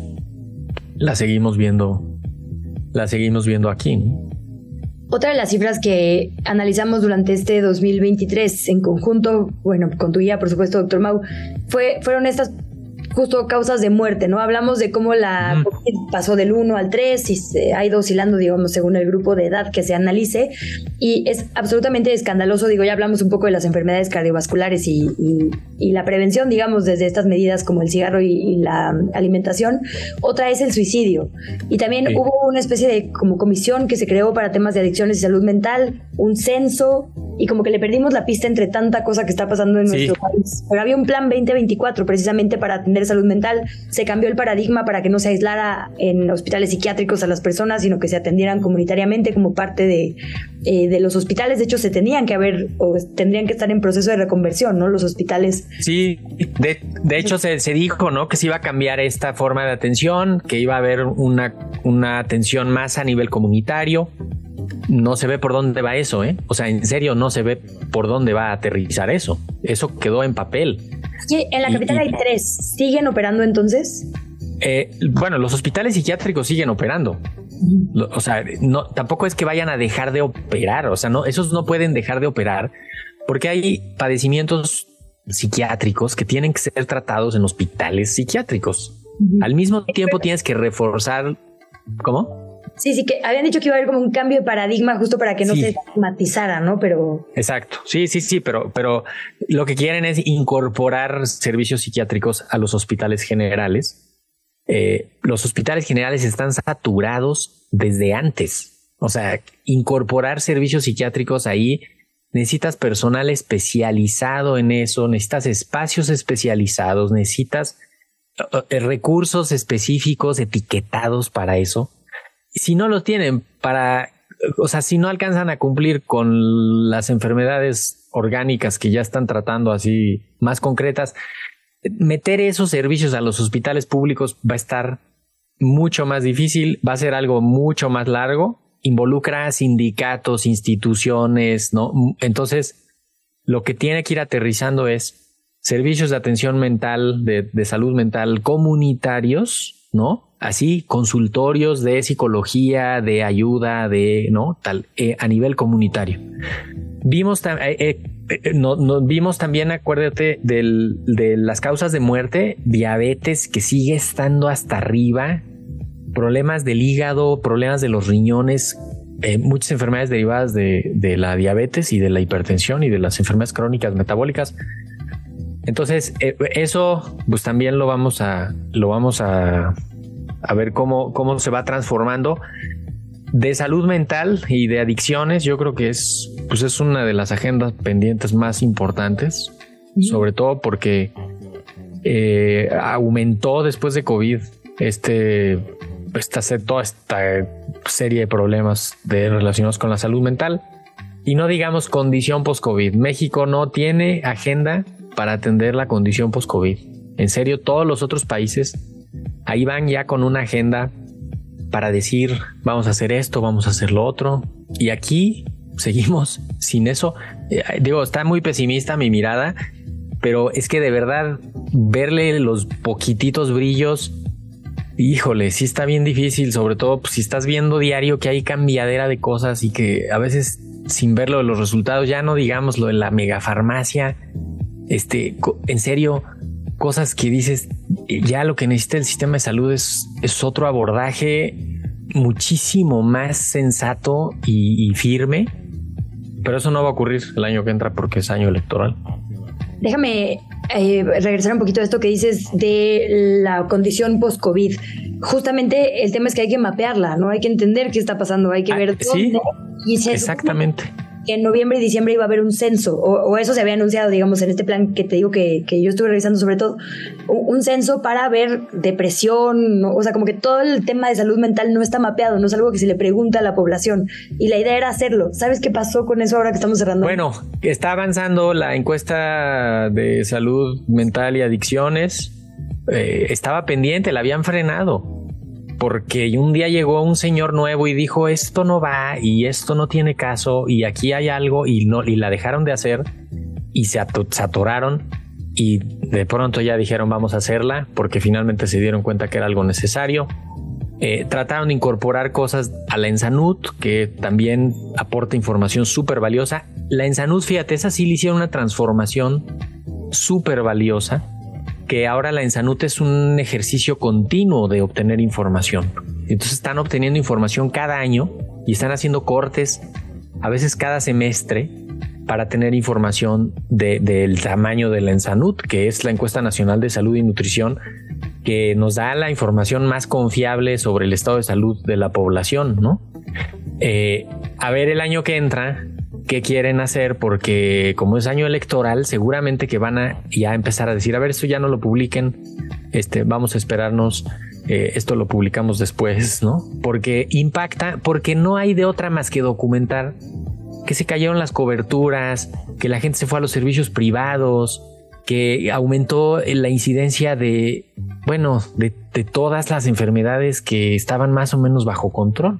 Y eso no va a ayudar en las elecciones ahí hay que tener como precaución, pero, pero sí, mapear condición post-COVID, que las instituciones tengan algo que hacer con eso, que haya investigación, que haya desarrollo para poder atender a los pacientes, porque hay muchísima gente que se está quejando de que tiene algo y que no encuentra la, atención adecuada. Doctor Mau, ¿con qué cerramos? Hasta ahora me pinta agridulce el 2020. Sí, Algo que no te haya preguntado con lo que quieras cerrar. Pues mira, creo que fue un año también en el que eh, aprendimos a, vivir la nueva normalidad. Yo creo que algo que nos dejó la pandemia fue pues esta necesidad de escuchar el discurso de la ciencia, de, alejarlo de la agenda política, de quedarnos con, lo que va diciendo la ciencia y el conocimiento científico. Ese es un gran aprendizaje de la pandemia. También eh, vimos que, o sea, con la pandemia aprendimos a mirar a los más vulnerables en, todos los aspectos, ¿no? Desde el que no puede cuidar a los niños, eh, o el que no tiene para una consulta o el que no puede dejar de trabajar o el que no. Aprendimos a mirar las vulnerabilidades, aprendimos a solidarizarnos con eso, a protegernos entre todos, a ayudarnos entre todos. Eso no se puede quedar relegado, eso tiene que incorporarse en nuestra vida cotidiana. Ahorita en esta temporada en la que se junta mucha gente, en la que todo el mundo se quiere ver, en la que tal, hay que pensar en los vulnerables, hay que cuidarse si estás enfermo, hay que evitar contagios en la comunidad, hay que avisar, hay que tener confianza de comunicar las enfermedades, sobre todo las respiratorias, para que pues, se rompa la transmisión en la comunidad. Eso eh, ya, lo, ya lo habíamos aprendido de las últimas dos olas, pero ya este año vimos ese cambio de, de paradigma y vimos esa forma eh, pues que, sí podemos hacer de ayudarnos a, protegernos entre todos. Yo creo que con eso podríamos, podríamos cerrarlo. Eh, a reserva de lo que está ocurriendo en las instituciones, pues tenemos que mirar hacia nuestra salud interior, hacia nuestro eh, cómo tratamos nuestros cuerpos, cómo qué, hacemos, qué comemos, cómo descansamos, ¿no? Este, cómo procuramos nuestra salud individual y con eso, pues con eso cuidarnos y pues, apuntarle hacia el año que entra con los mejores ánimos para pues que no haya... Doctor Mau, muchas gracias por otro año de tu conocimiento, de tu análisis y de tu amistad. Te mando un abrazo grande. Igualmente, un abrazote, felicidades a todo el equipo del programa y pues por acá nos encontramos a la vuelta del 2024. Última hora. Bueno, se acaba de registrar hace unos minutos a las 7.35 de la mañana un sismo magnitud 1.7, un microsismo, como muchos de los que ya hemos tenido en esta ciudad en este mes. Este fue particularmente en la Magdalena Contreras, a 4 kilómetros al norte de esta alcaldía. Entonces, si lo sintió, cuéntenos en redes sociales. En efecto, arroba que chilangos pasa, arroba radio chilango, ahí estamos en Twitter y también nuestras redes personales, arroba, ¿cómo es? Fergusauria. Arroba Fergusauria con Z. Fergusauria con Z, arroba Luciana Weiner, guion bajo. Te invitamos a seguir la conversación en redes sociales. Nos encuentras en TikTok, Instagram y Facebook como arroba que chilangos pasa. Y en Twitter desde la cuenta de Chilango, arroba chilango.com. Importante esto que mencionaba el oficial porque sigue la verbena navideña en el Zócalo Capitalino. De hecho, hoy a las 6 de la tarde habrá un concierto gratuito de Salón Victoria. Mañana Amanditititita, maravilloso.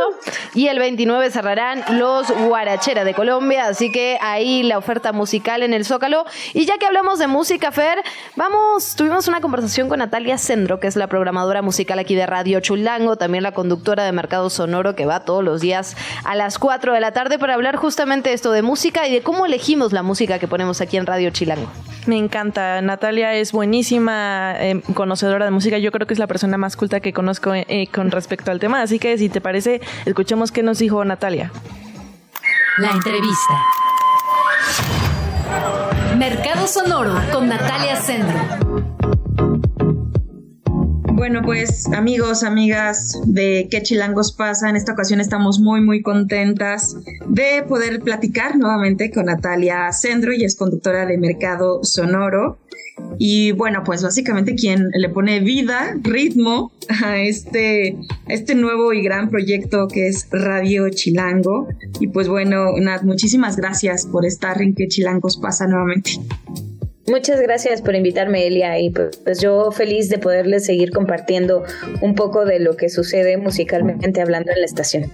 Exacto, pues oye, primero que nada, para contarnos más un poquito de ti, porque bueno, quizá mucha de nuestra audiencia no te conoce, ¿no? Sabemos hay mucha trayectoria, ¿no? No me voy a aventurar a, a, recontarla por hacer omisiones, por no hacer omisiones, pero cuéntanos un poquito de tu trabajo, de tu trayectoria, de dónde vienes y bueno, cómo surge esta eh, incursión, esta invitación a sumarte a Radio Chilango.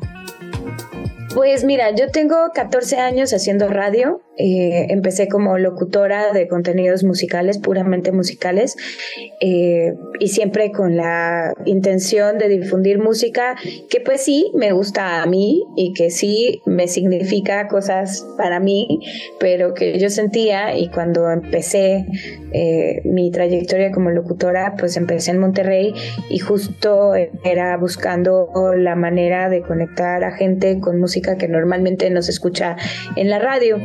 Y esa misma cosa fue la que me ha llevado a distintos lugares y a iniciar otros proyectos y a eh, realmente a llevar esa misma, eh, esa misma misión, digamos, eh, a, otros, a otros lugares, ¿no? Primero en Monterrey, luego migré aquí a la Ciudad de México en el año 2012, comencé proyectos de radio por internet, eventualmente me convertí en locutora de una estación que se llama Reactor, que estaba enfocada o está enfocada en los jóvenes, y después en el 2019 me convertí en gerenta de esa, de estación de Reactor Estuve ahí tres años.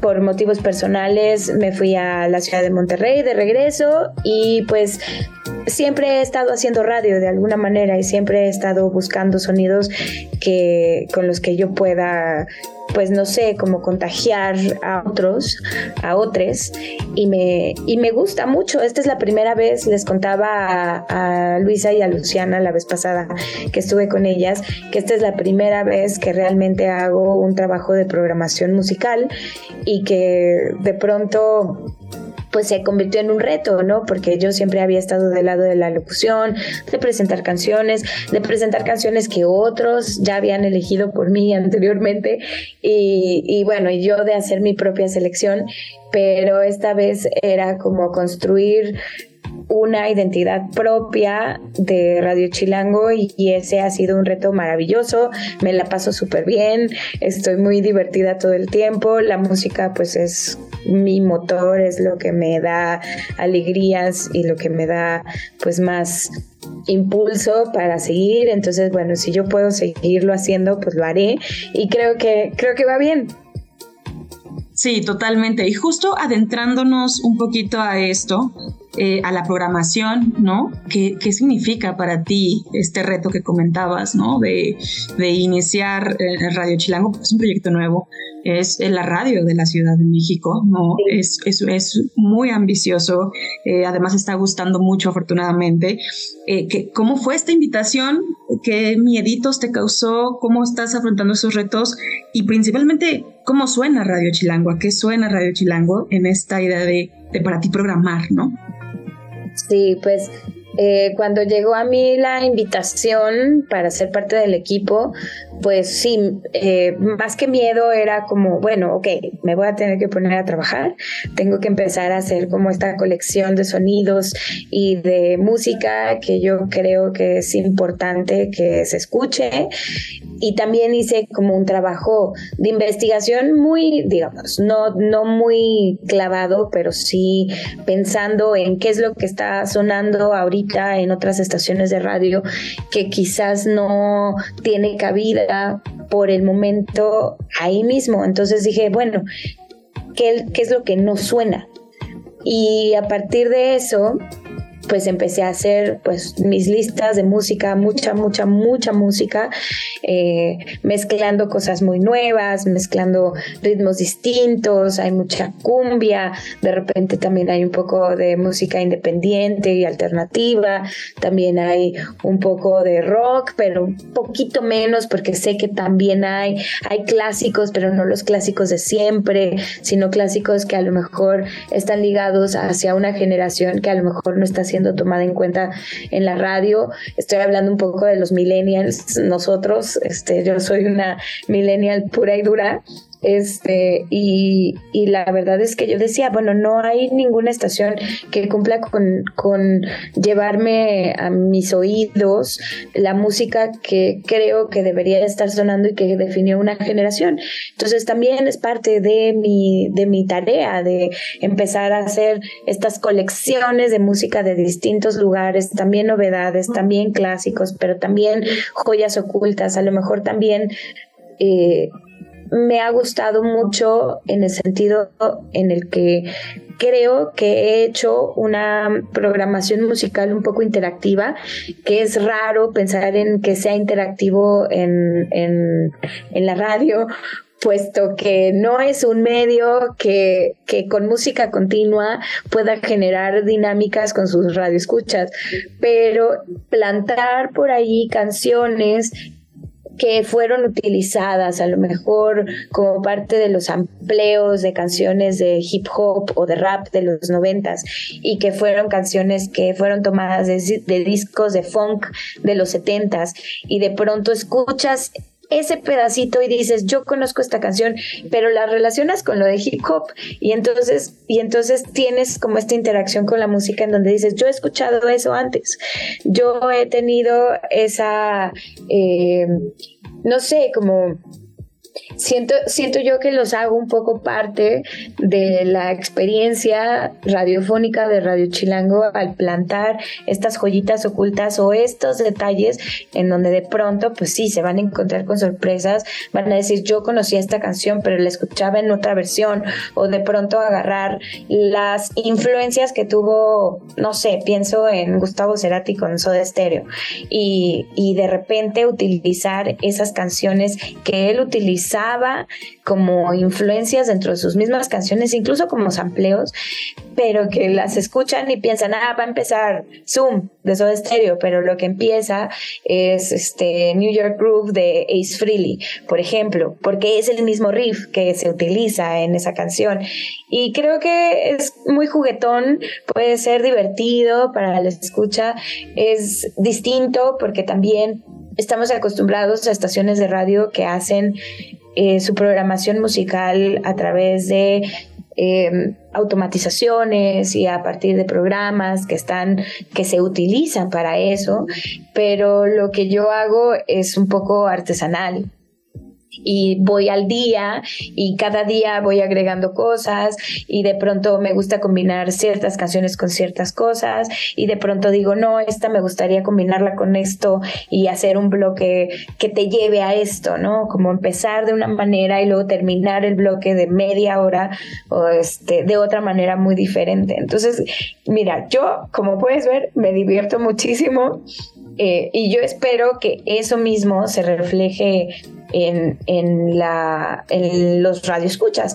Ahora, ¿A qué suena Radio Chilango? Pues te decía, creo que es justo esta combinación de géneros que puedes encontrar en otros lados en radio, en la radio, pero las canciones que están sonando a lo mejor por sí solas te van a decir algo y la narrativa de esta programación muy artesanal te va a llevar a otros caminos y creo que esa es la esa es la gran no sé como el gran valor agregado que creo que le ponemos ahora en la estación Sí, totalmente. Y, y, recuerdo lo que comentabas en ese momento y lo dijo eh, eh Luisa, me parece que decía, es que había música que yo no recordaba y que te traslada inmediatamente a otra época de tu vida. Y más allá de los artistas, como bien, a mí, a mí me ha pasado también y me sentí identificada porque, claro, decías, ah, eso no lo había escuchado, ese ritmo lo recuerdo de dónde, de dónde, de dónde. Y es muy versátil, ¿no? Y es eh, un poco de todo y no está tan monótono, ¿no? Como, como en otras, muy chilango también, muchos sonidos, mucha diversidad y creo que, creo, que eso vale mucho. Y, y lo que tú me comentabas de, es muy artesanal, ¿no? Es, es mucho, es mucho de nada. ¿no? Es, e, e, es, eso, como, como, no sé, me imagino si un día amaneces un poco chipil, ¿no? Cosas así, sin duda, ¿no? También se marca y, y, y pues no sé, las temporadas, el día de la semana, eso también te va definiendo, ¿no? Sí, completamente. Y a veces pues pasa que también hago selecciones musicales dependiendo del día. Por eso digo que es muy interactiva y que también pues es muy cambiante y que no necesariamente está casada con un solo sonido o un solo género musical. Y, perdón, y esa es la, la ventaja creo que tenemos que podemos salir un poco de nuestros cabales y no casarnos nada más con una sola idea por ejemplo, el 2 de noviembre, el Día de Muertos, de pronto eh, platicando aquí con el equipo, les decía, bueno, tengo muchas ganas de hacer algo, pero no sé qué. Y de pronto estaba trabajando en un playlist que me había encargado mi mamá para una fiesta y y eran pues canciones viejitas y eran canciones eh, que pues muy clásicas, ¿no? O sea, Frank Sinatra, Dean Martin. Eh, y yo decía, bueno, a lo mejor el día de Muertos podría ser una buena excusa para hacer una selección musical de música que nunca va a morir, ¿no? De música que, este, que a lo mejor sus, sus representantes, sus intérpretes siguen vivos, ¿no? No les estamos haciendo un homenaje todavía en vida, sino más bien es música que, que ha estado aquí desde mediados del siglo XX hasta el momento y que se sigue recurriendo a ellas porque pues la música pop, digamos, eh, se conoce desde, desde mediados del siglo XX, ¿no? Y creo que todavía rescatar ese tipo de sonidos y que también eh, de pronto también los artistas hacen lo propio rescatando ciertos sonidos que nos pueden pues, no sé, nos pueden remontar a los años 70 o nos pueden remontar a los años 90 y pues todo viene de, esas canciones.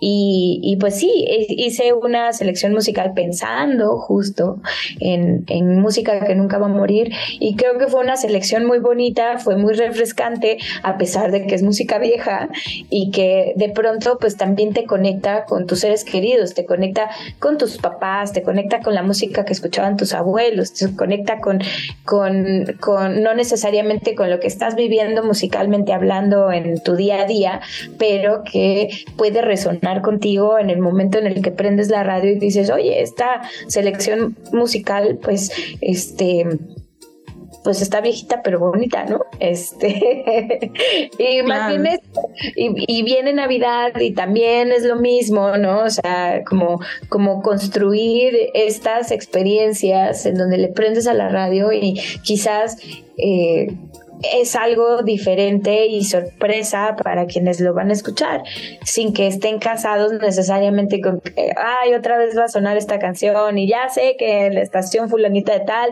a las 7 de la tarde siempre pone lo mismo, ¿no? Y, y un poco es eso, es vamos a salirnos de eso que normalmente nos dicen, sí, la rutina es muy importante para la radio, pero también la manera en la que estamos consumiendo música en estos tiempos o consumiendo en general productos, ya sea en plataformas o también video, eh, productos de entretenimiento en general, también nos desafían a que, que salgamos a hacer cosas diferentes y a que no nos estemos casando solamente con una cosa, porque hay demasiado pasando.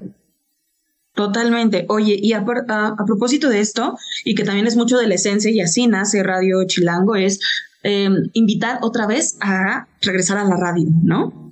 En medio de tanta eh, información, en medio de tantas plataformas, y aún así Radio Chilango, y, lo decimos mucho, es, em, es también volver a escuchar radio como un acto político, ¿no? También incluso.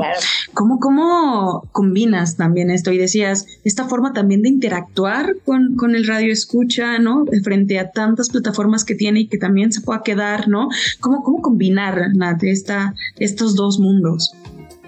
Es un reto, es un reto porque a la vez también la estación le apuesta también a lo digital y, también los oídos también acaparan a través de los de, lo que pasa en, en, medios audiovisuales, ¿no? Este, estamos todos compitiendo contra todo, estamos compitiendo con el audio de WhatsApp que te mandó tu amiga, estamos compitiendo contra la serie, estamos compitiendo contra el video corto que ves en TikTok, estás compitiendo contra absolutamente todo, pero creo que es un error pensar que en una ciudad como la Ciudad de México la radio está cerca de morir.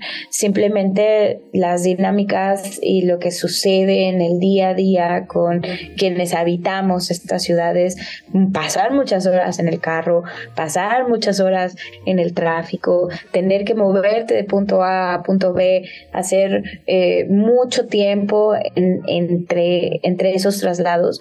Y esos traslados sirven también como una oportunidad de acompañamiento en donde la radio está ahí presente. Creo que esa es, es una gran ventaja y además es gratis, ¿no? No estás, no estás utilizando tus datos para, para escucharla si estás con un aparato receptor cerca, pero también podrías estar eh, cerca de una conexión de Wi-Fi y ponerle a la estación de radio a través de plataformas o a través de, de las páginas web.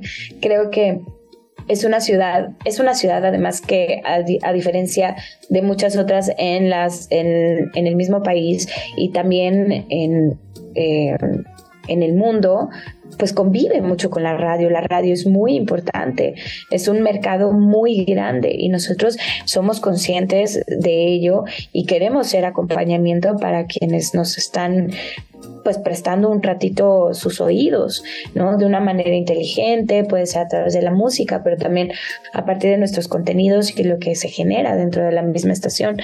Así que em, el reto es como darles justo esta este punto más o este valor agregado, como les decía hace ratito, en donde pues sí, realmente dentro de esta competencia pues no resulte tan difícil decidir, simplemente pues quédense aquí porque aquí están en casa y se van a sentir bien y van a encontrar información que es valiosa y que van a...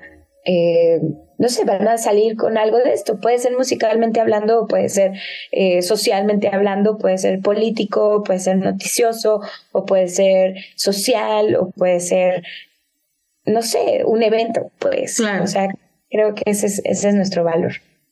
No, y otro valor además es, ya lo decía al inicio, mercado sonoro que además, además de programar, estás ahí, ¿no? Y también puedes comentar también estas cosas. Cuéntanos un poquito de mercado sonoro que nos encontramos también ahí.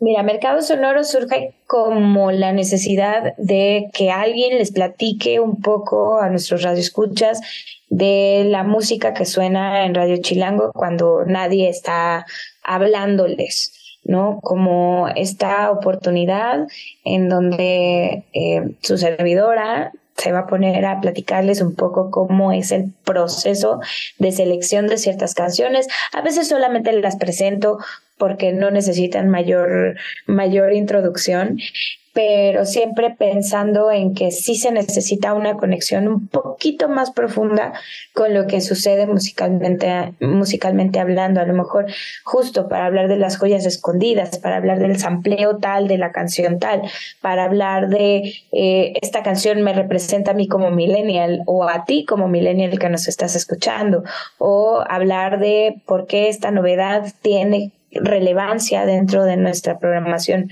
musical.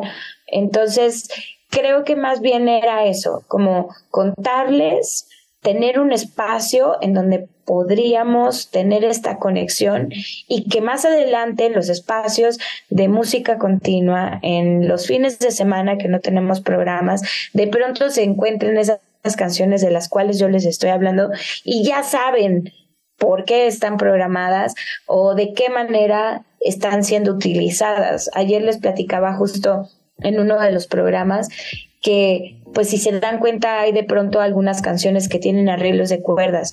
Y estos arreglos de cuerdas a mí me funcionan para poder crear una atmósfera. Y entonces de pronto estos mismos arreglos y no necesariamente la canción en sí me van a ayudar a ligar y a crearles un ambiente sonoro particular. Ese tipo de cosas son las cosas de las que les hablo dentro del programa, dentro del mercado sonoro, y es una gran oportunidad. Ya tenía muchas ganas de empezar. Eh, empezamos este proyecto, tú sabes, en agosto del 2023 y Mercado Sonoro llega en noviembre, pasito a pasito también yo tenía que, entender los pininos de la programación musical porque pues es la primera vez que lo hago. Y a partir de eso ya con esas horas vuelo y esa eh, pues no sé, la experiencia de la programación musical ya muy bien asentada y ya manejada como creo que, la debo de, manejar, eh, pasé a la siguiente fase, digamos, de esta difusión musical, que es pues abrir el micrófono y decir, esto es lo que está pasando musicalmente en la estación, por qué la estación suena diferente de día y de noche, por qué tenemos distintas canciones sonando en la noche, bueno, pues porque se está creando una atmósfera distinta, a lo mejor es algo que te recuerda o sonidos que te recuerdan más a estrellitas en el, cielo y tiene como otro tipo de cadencia, eh, es un poco más para, no para abajo, no diría yo para abajo, pero está compuesta de manera distinta, a lo mejor el funk es para la mañana y a lo mejor los sintetizadores son para la noche, por ejemplo. Este, así que Mira, pues Mercado Sonoro es una gran oportunidad para que quienes nos escuchen conozcan a profundidad la programación de la estación y que la pueden encontrar eh, los eh, de lunes a viernes de 4 a 5 de la tarde aquí en Radio Chilango. Y que además hay que decir rápidamente, Nat, que ya hay una playlist también de lo que suena en Radio Chilango, por si escuchamos una y nos quedamos con, ay, no, la quiero recordar o no, no, más bien la recordaba, volver a escuchar. También hay una playlist que yo la compartía apenas ayer antier que decía es pura agusticidad. De verdad puedes pasar horas escuchándola eh, y está muy buena y pues también se las recomendamos, ¿no? Pues, pues sí, se pueden meter al perfil de Radio Chilango en la plataforma verde en Spotify y pueden hacer, pues, no sé, este mismo ejercicio en donde sí, en donde escuchen lo que suena en Radio Chilango, no necesariamente en las horas que hay música continua. Eh, y pues nada, o sea, esta es una invitación abierta a que nos escuchen en todos los, en todos los canales y en todas las maneras en las que podemos llegar a los oídos de nuestros radioescuchas. Pues ahí está Nat Sandro. Pues muchísimas gracias por estos minutos para que Chilangos pasa, programadora de Radio Chilango, conductora de Mercado Sonoro. Ahí está la invitación y gracias por ponerle ritmo, más vida a esta estación y pues nos seguimos escuchando. Muchísimas gracias. Muchas gracias, Elia, y les mando un abrazo a todos nuestros radioescuchas, a todo el equipo de Que Chilangos Pasa, y pues nada, los espero en Mercado Sonoro. Ahí estamos. Muchísimas gracias también a todas y a todos, y nosotros seguimos con más en Que Chilangos Pasa. Pues así vamos cerrando. Son las 8 de la mañana con 54 minutos. Hoy es martes 26 de diciembre. Se siente todavía los rezagos de la Navidad, Fernanda Guzmán. Todavía tengo mucho recalentado dentro de mí y estoy lista para tomar más ponche estos días.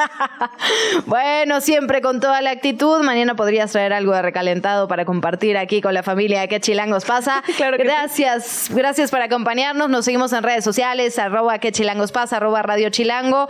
Las tuyas Fer? Arroba Fergusauri en Twitter y arroba Fergusa en Instagram. Por allí nos podemos leer. En efecto, arroba Luciana Weiner guion bajo se queda con sopitas. Así es, nos escuchamos el día de mañana. Hasta luego. Hasta luego. Esto fue ¿Qué chilangos pasa? Conducido por Luisa Cantú y Luciana Weiner. Una producción de Radio Chilango. Escucha un nuevo episodio de lunes a viernes en tu plataforma de podcast favorita.